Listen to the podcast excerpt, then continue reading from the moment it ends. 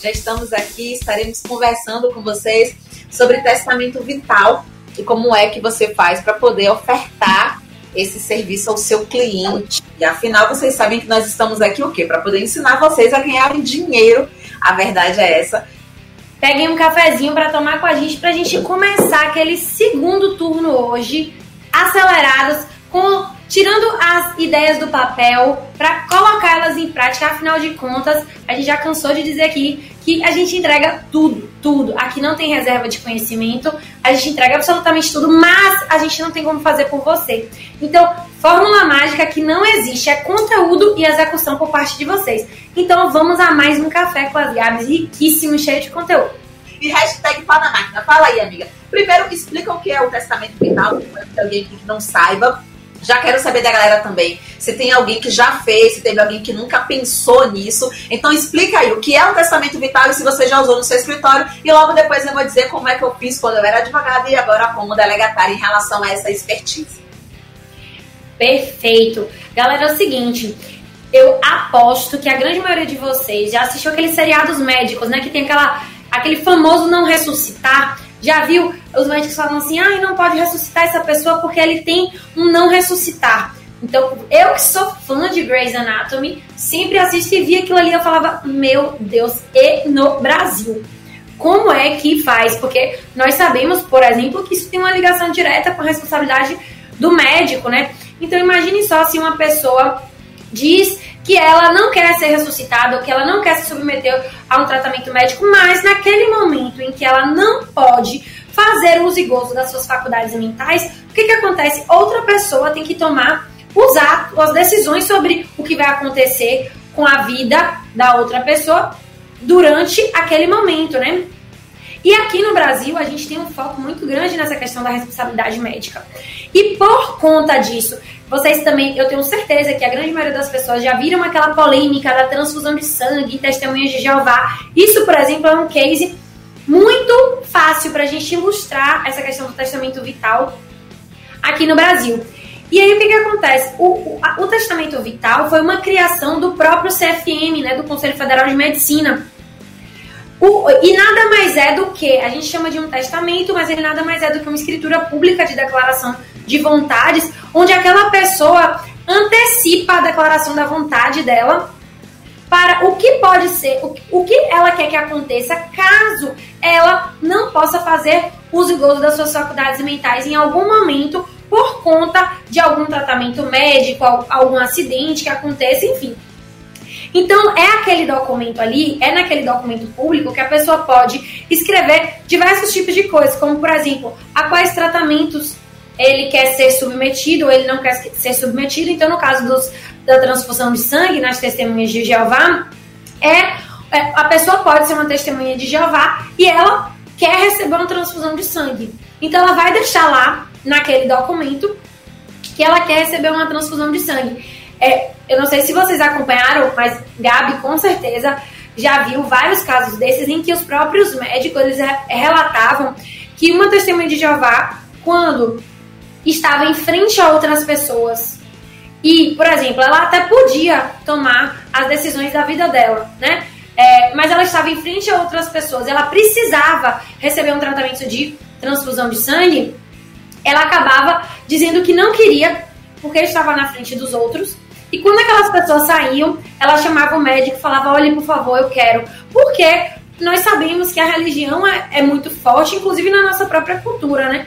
Então isso era um ponto muito grande. E o outro problema era, imagine só quando a família sabe que aquela pessoa é uma testemunha de Jeová. E aí ela quer, é, a família também é testemunha de Jeová. E a, a família não deixa fazer a transfusão de sangue, aquela pessoa vai a óbito. Ou a pessoa é, é testemunha de Jeová e a família não é. E a família autorizou a transfusão de sangue e a pessoa não queria. E ainda, além disso tudo, questões familiares, ainda temos a responsabilidade do médico. Por exemplo, se eu preciso salvar a vida daquela pessoa a todo custo, e eu sei que aquela pessoa, no caso, por exemplo, é uma testemunha de Jeová, eu boto sangue ou não boto sangue? E aí tem toda essa questão. Então, a, o CFM é, trouxe essa possibilidade do testamento vital justamente para que a, a, as pessoas pudessem é, fazer diretrizes antecipadas de vontade, né? Antecipar a sua, a sua vontade com relação a esses pontos específicos. E ainda tem algumas coisitas mais aí, eu vou deixar a Gabi falar os casos dela, mas a gente ainda tem outros pontos a complementar aí. E vale ressaltar que durante a pandemia, com o coronavírus, galera com medo, às vezes, de, de ser entubada, de precisar realmente se, se submeter a um tratamento médico em que não pudesse manifestar sua vontade, esse documento explodiu durante esse período. Isso, pra galera que tá chegando agora, obviamente que vocês sabem que o Café com as Gabs tem que ter o cafezinho. Quem tá chegando agora já pega esse aviãozinho e encaminha para as pessoas que precisam enxergar oportunidades dentro da advocacia, dentro do ramo jurídico, para que vocês visualizem como é que vocês podem ganhar dinheiro sem depender do judiciário. A base toda é essa. Então, o que, é que tem que analisar? Primeiro ponto, como o Gabi bem falou, o testamento vital não é um testamento. Ele não é um testamento porque ele não produz efeitos pós-morte, como é a natureza jurídica de um testamento em si, né? O testamento vital, vulgo, DAV, que é exatamente a diretriz antecipada de vontade, ou antecipativa de vontade, tem como objetivo fazer com que a sua vontade ela seja acatada de acordo com aquela situação específica na qual você não pode exprimi-la. Então, vamos dizer, por exemplo, assim, você tem uma cliente sua que ela já se submete a um tratamento oncológico. E aí, já que ela se submete ao tratamento oncológico, ela fala assim: olha, me submeto a tal tratamento, mas eu não aceito intubação, ou eu não aceito tal coisa, ou eu não quero que a minha família decida por mim. Então, essa pessoa nesse testamento, ela não só fala o que é que ela aceita o que é que ela não aceita, como ela nomeia uma pessoa que estará te representando, manifestando essa vontade, caso naquele momento ela fale. Aí, o que é que a gente tem que treinar sempre a cabeça que eu falo para vocês? Que desde a época que eu era estudante do colégio público, eu já fazia, vendia empada, ganhava ali meu dinheiro, vendia mais do que a própria cantina.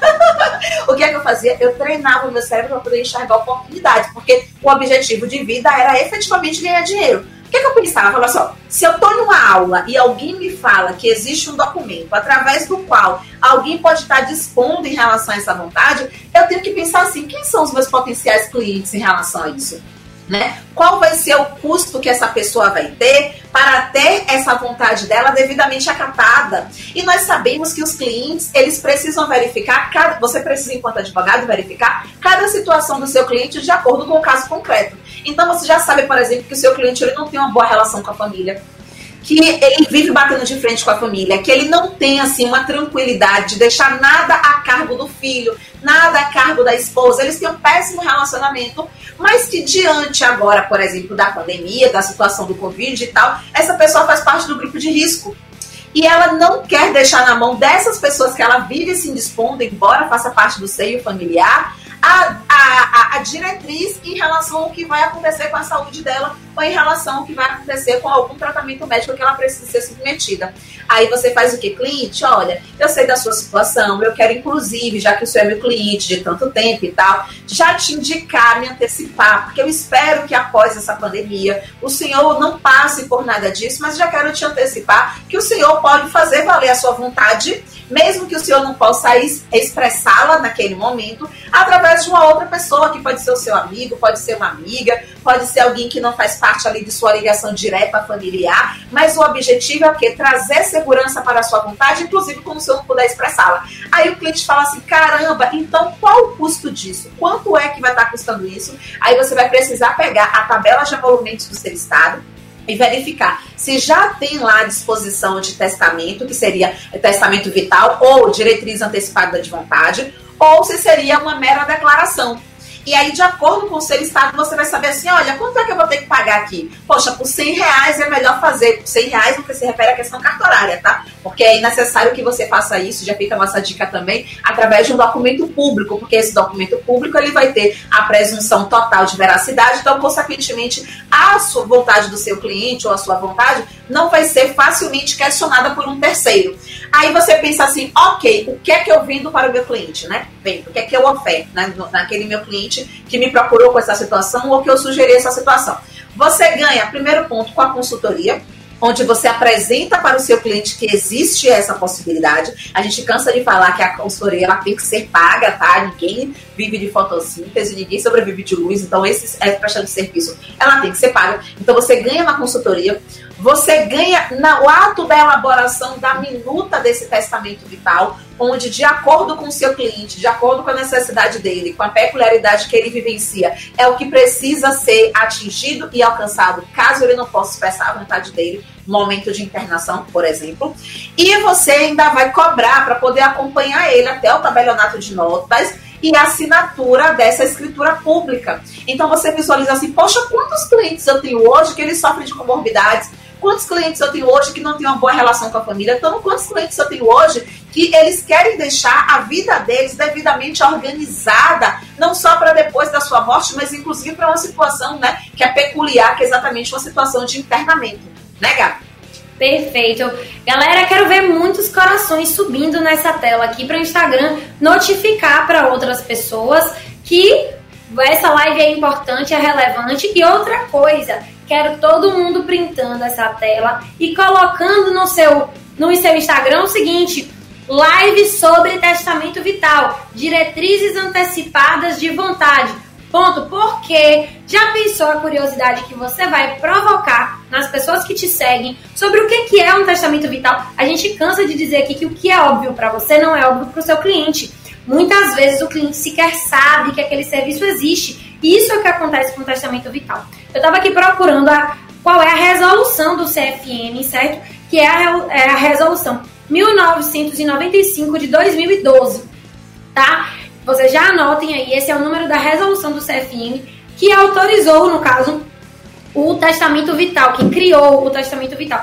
E desde sua criação, é, o testamento vital cresceu mais de 700% no Brasil, certo? Então, desde o número que a gente tem, esse número e esse número que eu tenho é de do, do final de 2019, então ainda vai ser apurado o número de 2020, né? Então, vejam só, mais de 700%. Inclusive, a quantidade, a demanda é, disso durante a pandemia, eu tenho certeza que quando esse número sair, vai ser maior ainda. E aí é o que eu digo. Na hora que você está consumindo o conteúdo da gente aqui, sai daqui, escreve um artigo, faz um post, faz um vídeo, joga no grupo do WhatsApp, fala para as pessoas que você conhece, porque elas passam a saber o que é, para que, que serve, né? Durante a pandemia, uma pessoa que estiver em uma situação, porque uma, um assunto muito, uma ponto interessante para a gente falar, Gabriel, é, é o seguinte, o público se voltou muito, mudou muito o público-alvo do testamento e do testamento vital. Muitas vezes, quando a gente falava de testamento e de testamento vital, a, o público-alvo desses serviços eram pessoas mais velhas, né? Ou seja, poxa, eu sou um idoso, eu posso é, sofrer um AVC e ficar sem conseguir me manifestar. Ou, ah, eu sou uma pessoa que é mais velha, não tenho herdeiros, quero fazer um testamento. Isso era, esse era o público-alvo, né? E esse público-alvo mudou muito e a pandemia, inclusive, cravou essa mudança. Então, o testamento hoje não é mais oferecido só para idosos, existem muitas pessoas com patrimônio e pessoas que querem assegurar o seu patrimônio ainda jovens, justamente porque não sabemos o que, pode acontecer. Pessoas muito expostas, então a maioria das pessoas que vocês veem, veem que são expostas politicamente, artistas, pessoas que construíram um patrimônio e que elas estão é, o tempo inteiro se submetendo a determinados riscos, riscos como viagens, exposições mesmo, sequestros, coisas nesse sentido. São pessoas vulneráveis, digamos, e viraram o público-alvo desse, desses produtos, desses serviços jurídicos, né? E o testamento vital, ainda mais durante a pandemia, com essa perspectiva. Estamos sendo acometidos por um vírus que ninguém sabe o comportamento desse vírus. É um vírus que atinge gente mais velha, mais nova. Uma pessoa vai para UTI, a outra não sente nada. Um vírus que ninguém sabe o comportamento. Se eu pegar, o que vai acontecer comigo? Não sei. E se acontecer comigo, o que que eu quero que aconteça? Poxa, se eu precisar ser entubada, porque coronavírus, nós sabemos que é, é uma doença é, que atinge o pulmão e que leva a uma necessidade, por exemplo, de uma intubação. E quando, uma vez entubada, a pessoa não vai conseguir responder por, por, suas próprias vontades. Mas óbvio que te, teve alguém que produziu um conteúdo nesse sentido, que fez com que os leigos soubessem que isso existia, para conseguir é, propor aos seus clientes, ou já clientes, ou conquistar clientes com base nesse, nessa produção de conteúdo, né? Na área do testamento vital. Então, o público mudou, né? Não é mais idosos, pessoas que não têm herdeiros, né? Esse público agora, pessoas novas, né? Inclusive, eu vou providenciar o meu o quanto antes, já porque é casa de ferreiro espeto de pau, né? A última coisa que a gente faz é a nossa. Mas eu, inclusive, já vou providenciar o meu. Porque será que isso não poderia acontecer comigo? Poderia acontecer comigo, por que não? Né? Então eu vou providenciar o meu também. E vocês, inclusive, podem providenciar o de vocês. E aí alguém perguntou aqui, Gabi, como é que o hospital fica sabendo da existência desse testamento? Tem uma coisa muito legal, é, uma, uma das possibilidades do, do, testamento vital, e aí, Gabi, até se você me permitir estender minha fala aqui, para uhum. o caso que você falou dentro do meu escritório que eu já tive com relação ao testamento vital é o seguinte. Muitas vezes aquela pessoa, por exemplo, ai, meus pais, não, meus pais são quem as pessoas que vão tomar as decisões sobre meu tratamento médico, né? E aí o que, que acontece quando meus pais eles eles é, o que, que eu posso fazer? Eu falo, poxa, mas o tratamento que eu queria ter, muito provavelmente não vai ser o que meus pais vão escolher para mim. E eles vão se sentir culpados em escolher o tratamento que eu quero. Né? Então eu quero tirar essa responsabilidade deles. Isso foi justamente o caso que eu tive no meu escritório. Então, a, o cliente, ele não queria que os pais tomassem as decisões pela vida dele. E ele tinha um amigo, um primo, não me lembro direito, mas uma pessoa de confiança dele, que era próxima, mas não era pai e mãe, que pensava muito igual a ele. Ele falou o seguinte: olha, eu vou é, pedir para que essa pessoa tome as decisões pela minha vida. Pegou a escritura e entregou para essa pessoa uma, uma cópia dessa escritura de declaração antecipada de vontade. E deixou com essa pessoa é, a cópia dessa escritura. Na, no momento que ele foi acometido por aquela situação, aquela pessoa foi lá, é, pegou a escritura, inclusive leu para os parentes: olha só, aqui está a escritura. Ah, ele pediu para que Fulaninho precisasse tomar a, as decisões, que eu é, pudesse tomar as decisões da vida dele, enfim. E essa é uma possibilidade aí. Foi um, um caso que aconteceu aqui dentro do meu escritório que eu achei muito legal e que inclusive me despertou que muitos de nós, inclusive pessoas jovens, podem querer ou se interessar por um serviço desse, né? Para que outra pessoa que não seja nossa família é, tome as decisões. Então existem outras hipóteses eu já posso é, colocar lá as decisões que eu quero que sejam tomadas.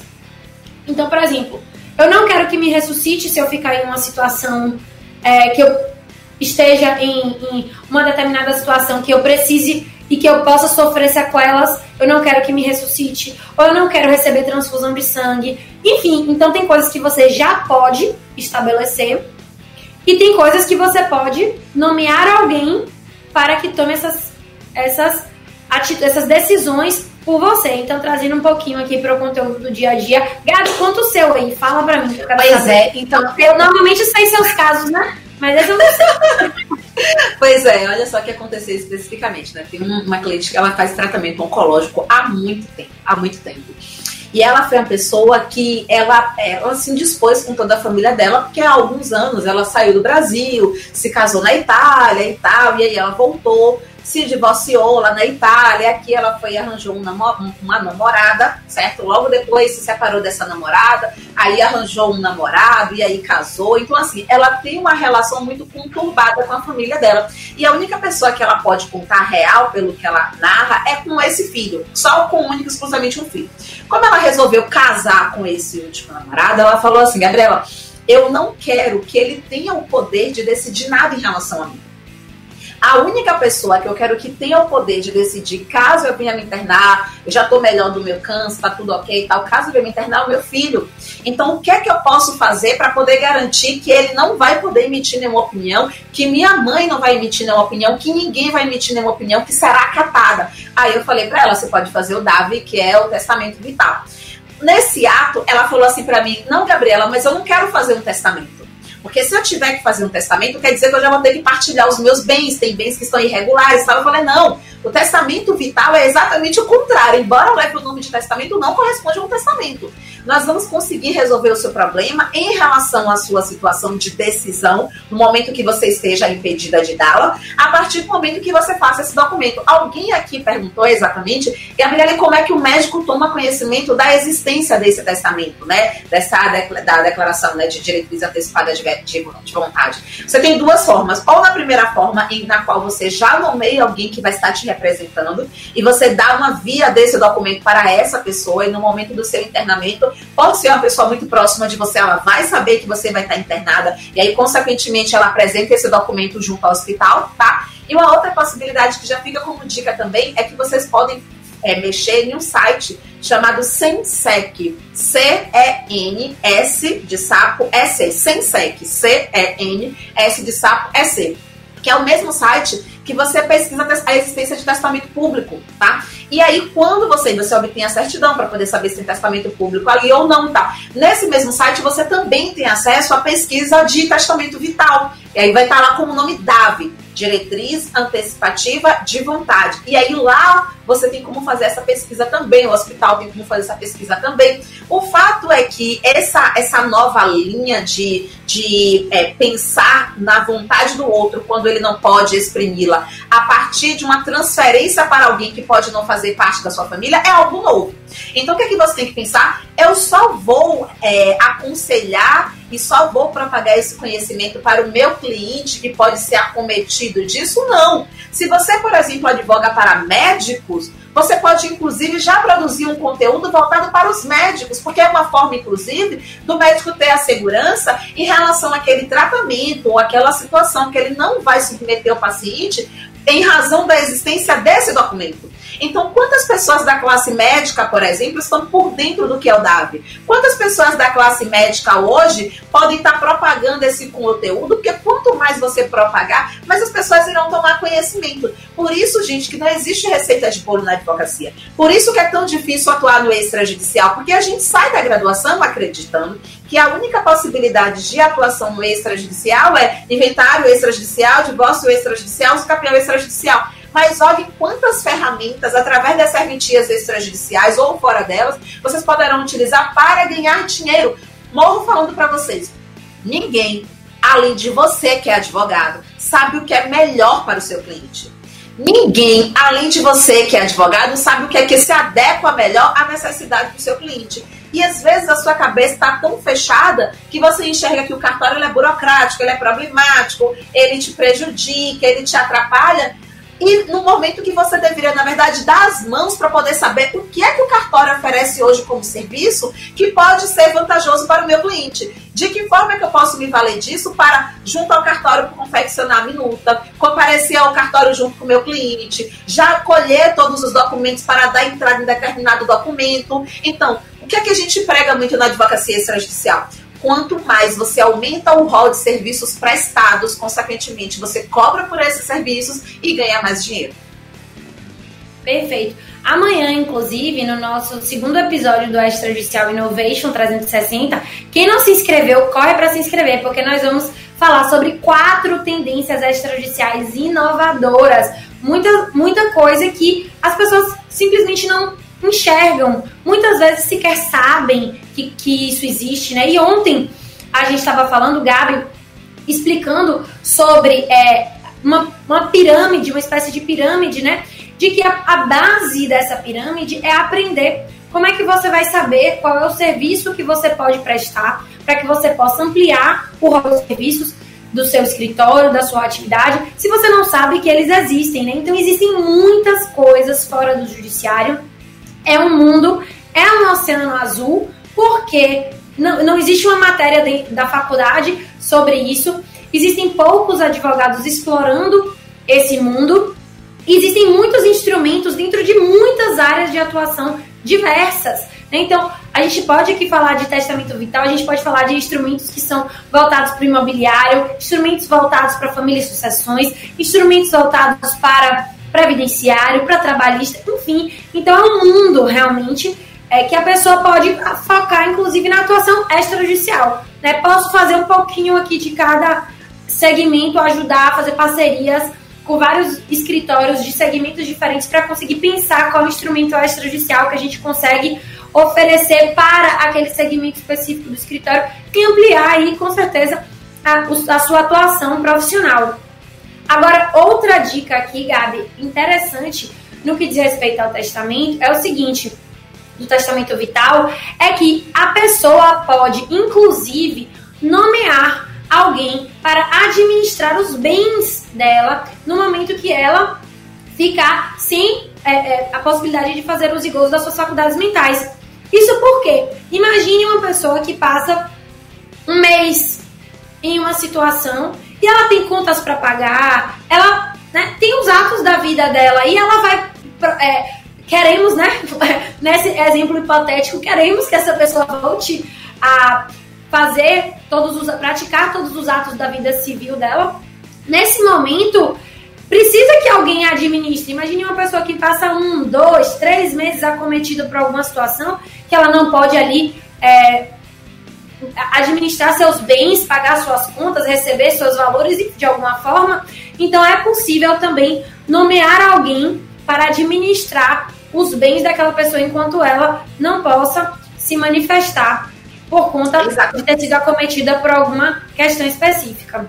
Isso, nos deparamos agora, por exemplo, que foi é, passado em vários, várias mídias, a situação de uma digital influência que ela submeteu a lipoaspiração, né? Ela veio a óbito. E aí, pelo que eu vi, por exemplo, ela estava passando mal já dias, ficou internada e tal. Conheço casos também de gente que ficou 30 dias internado por algum problema médico que surgiu. Então, vamos dizer assim, ó, eu não sei como são vocês enquanto advogados, mas enquanto eu advoguei, eu era assim, meio que confidente dos meus clientes. Então, eu sabia tudo o que estava acontecendo na vida deles. Eu sabia, era como se eu fosse, tipo assim, amiga íntima. Eu tinha, por exemplo, uma cliente minha, durante a advocacia, que ela não assinava um contrato no banco se ela não mandasse a foto para mim antes. E a minha área de atuação sempre foi imobiliário. Por quê? Porque ela entendia que ela podia confiar em mim. Então, por isso também a importância de você estreitar laços com os seus clientes. Ela nunca foi de dar um passo. Quando ela pensou em casar, ela falou assim: Gabriela, eu tô pensando em casar, o que, é que você acha? Sabe? Tipo assim, só para poder vocês perceberem o nível que você, enquanto profissional, você deposita no outro, né? E aí, melhor que o outro deposite você enquanto profissional. Então, vamos dizer que você tem alguém, algum, algum cliente seu, alguém de sua família que vai submeter a uma lipoaspiração. Ou que vai submeter a algum tipo de cirurgia que vai precisar de sedação geral, né? E aí, o que é que você faz diante disso? Você sabe que existe o risco. Você quer trazer para essa pessoa tranquilidade, porque você não sabe no que é que isso pode dar. Diante dessa situação específica, o testamento vital, imagine a pessoa que tem empresas que tem que gerir um monte de coisa, que tem coisas para poder organizar. Imagine, por exemplo, um profissional autônomo que é advogado e que é ele por ele mesmo. Não seria bacana, por exemplo, ele já nomear um colega dele que vai substituí-lo caso ele não possa ali exprimir a vontade dele durante aquele momento? Minha mãe tem uma frase muito interessante que fala assim: para morrer basta estar vivo para se internar também basta estar vivo, né? Então, quando você muitas vezes fica focando, e foi uma coisa que a gente tentou de forma bem disruptiva ontem no nosso Innovation 360, o primeiro episódio, quando você fica focando em conseguir mais clientes, você se cega e não consegue perceber que você está deixando de ganhar dinheiro com os clientes que você já tem.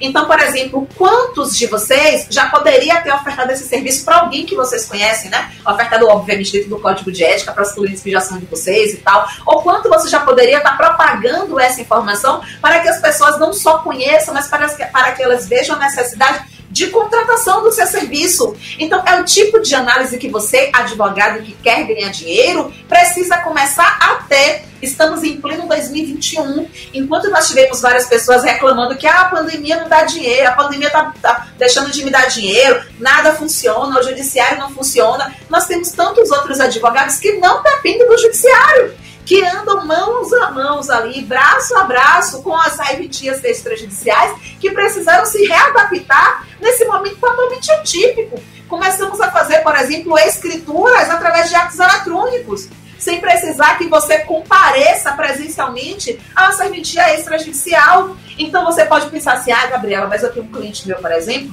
que ele está lá em Recife, né? E eu estou aqui em Salvador. Poxa, como é que eu vou é, ajudá-lo nisso? Você não precisa estar em Recife para poder prestar um serviço de consultoria para o seu cliente. Você não precisa estar em Recife para poder mostrar para o seu cliente que existe uma solução para o problema dele. Você não precisa estar em Recife para acompanhá-lo na elaboração dessa minuta. Você não precisa estar em Recife para acompanhá-lo na assinatura dessa minuta. Então, gente, passou da época de vocês saírem da zona de conforto e vocês treinarem o cérebro realmente para enxergarem oportunidades. Perfeito.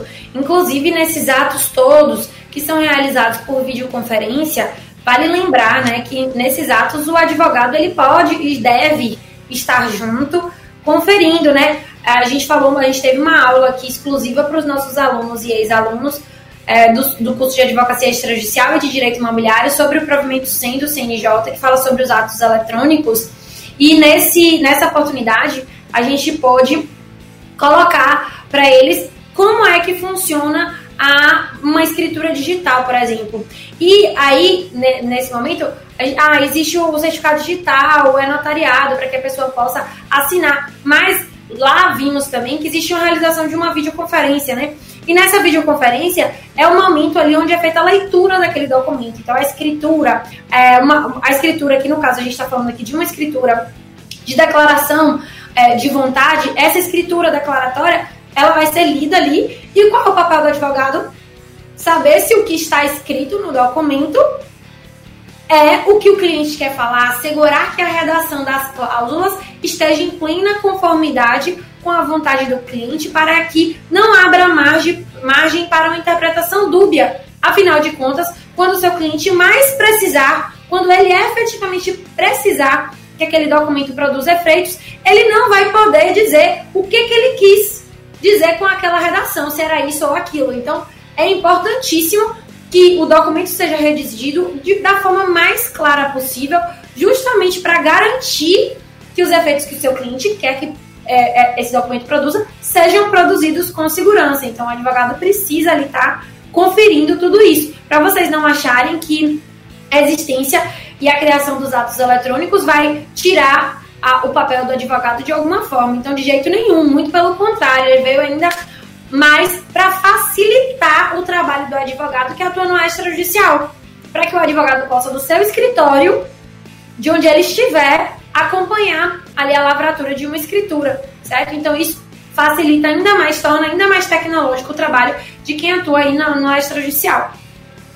Exatamente, gente. Eu quero inclusive ratificar que eu faço questão de trazer esse convite novamente para vocês. Amanhã nós teremos o segundo episódio do Extrajudicial Innovation 360. A galera que está participando tá vendo o quanto tá surreal, o quanto nós temos ali três câmeras à nossa disposição, um chat onde vocês estão ali interagindo junto com a gente. Participem ao vivo, porque inclusive amanhã estaremos sorteando duas horas de mentorias, uma hora comigo, uma hora com o Gabi, para a gente conseguir aí destravar sua advocacia, ajudar a alavancar a sua carreira no judiciário, no extrajudicial, onde você quiser. Imagine quanto valeria você passar uma hora perguntando para mim tudo que você quiser, pedindo as minhas dicas, pedindo os meus conselhos, da mesma forma com o Gabi, perguntando o que você quiser, pedindo as dicas, pedindo os conselhos. O objetivo é o quê? Que a gente pegue você pela mão e te conduza ao caminho do sucesso. Já queremos, inclusive, encerrar essa live e agradecer a presença de vocês. E lembrando que na próxima terça-feira tem também Café com as Gabs.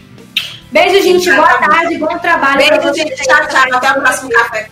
Até o próximo café com as gatas. Tchau, tchau.